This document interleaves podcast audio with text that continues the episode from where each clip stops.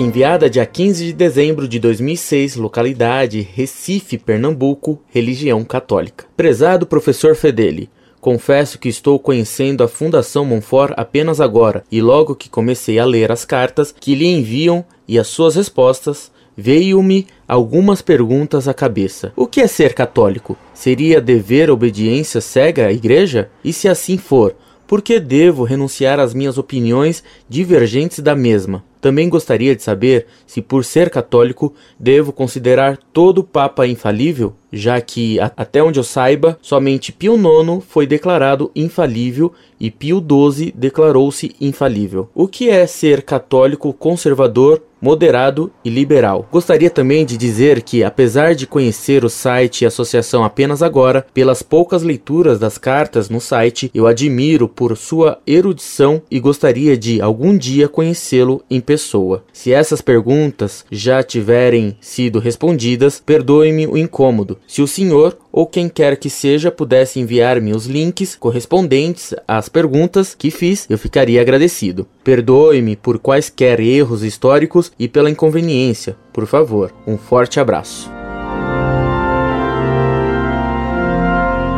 Muito prezado, salve Maria. Para ser católico, é preciso crer em tudo o que Deus revelou e aceitar os sacramentos que ele instituiu, assim como a igreja que ele fundou, sobre Pedro. Quando Pedro confessou que Jesus era filho de Deus feito homem, Cristo lhe disse: Bem-aventurado és tu, Simão, filho de Jonas, porque não foi a carne e o sangue que te revelou, mas meu Pai que está no céu. E eu te digo que tu és Pedro, e sobre essa pedra eu edificarei a minha igreja, e as portas do inferno não prevalecerão sobre ela. Eu te darei as chaves do reino dos céus. Tudo o que ligares sobre a terra será ligado também nos céus e tudo o que desatares sobre a terra será desatado também nos céus. Mateus, capítulo 16, versículos de 17 a 20. Cristo mudou o nome de Simão para Pedro, e quando Deus muda o nome de algo ou de alguém, muda algo nesse algo ou nesse alguém. Chamando Simão de Pedro, que é igual pedra, Cristo mostrou que usaria Pedro como pedra fundamental da igreja. Por isso, ele diz imediatamente depois: Sobre essa pedra eu edificarei a minha igreja. Ora, naquele tempo, para construir um grande edifício, procurava-se fazê-lo sobre uma pedra grande, capaz de suportar o peso do edifício que ia ser feito.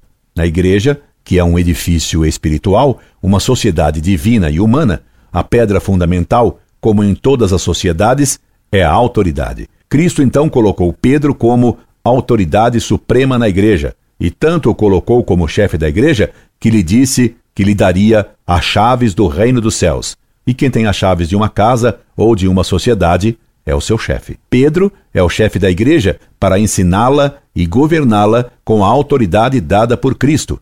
E essa autoridade é infalível, já que Cristo declara que tudo que Pedro decidir, aprovando ou condenando, já foi aprovado ou condenado no céu. Tudo o que ligares sobre a terra será ligado também nos céus e tudo o que desatares sobre a terra será desatado também nos céus.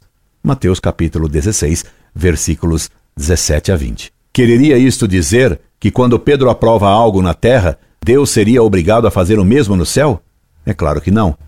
Significa sim que quando Pedro, o Papa, aprova algo na igreja sobre a terra, é que Deus já o aprovou no céu. Quando Pedro condena algo sobre a terra, Deus já condenou isso no céu. Isto é, Pedro é infalível quando aprova ou condena algo sobre a terra usando as chaves que lhe foram dadas por Cristo, isto é, o poder que Jesus lhe deu, ensinando à igreja algo sobre fé ou moral, decidindo uma questão.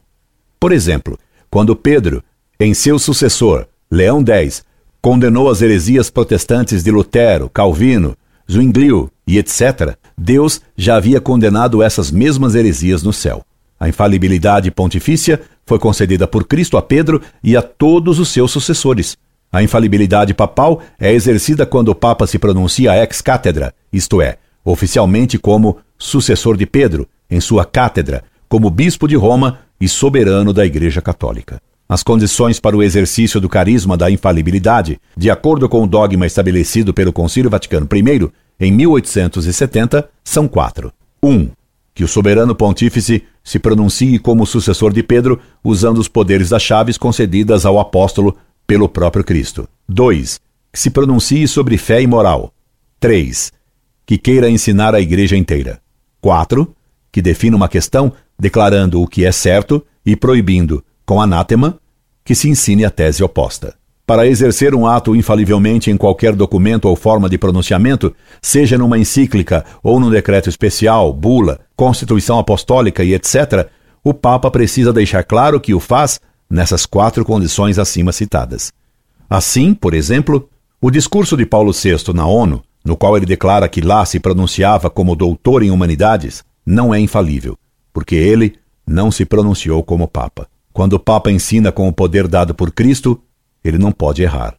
Opinião se pode ter daquilo que não se conhece, ou do que pode vir a acontecer ou não. Do que é conhecido, não se pode ter opinião. Eu não tenho opinião de que estou escrevendo no computador, como não tenho opinião que o sol é quente e que o fogo queima.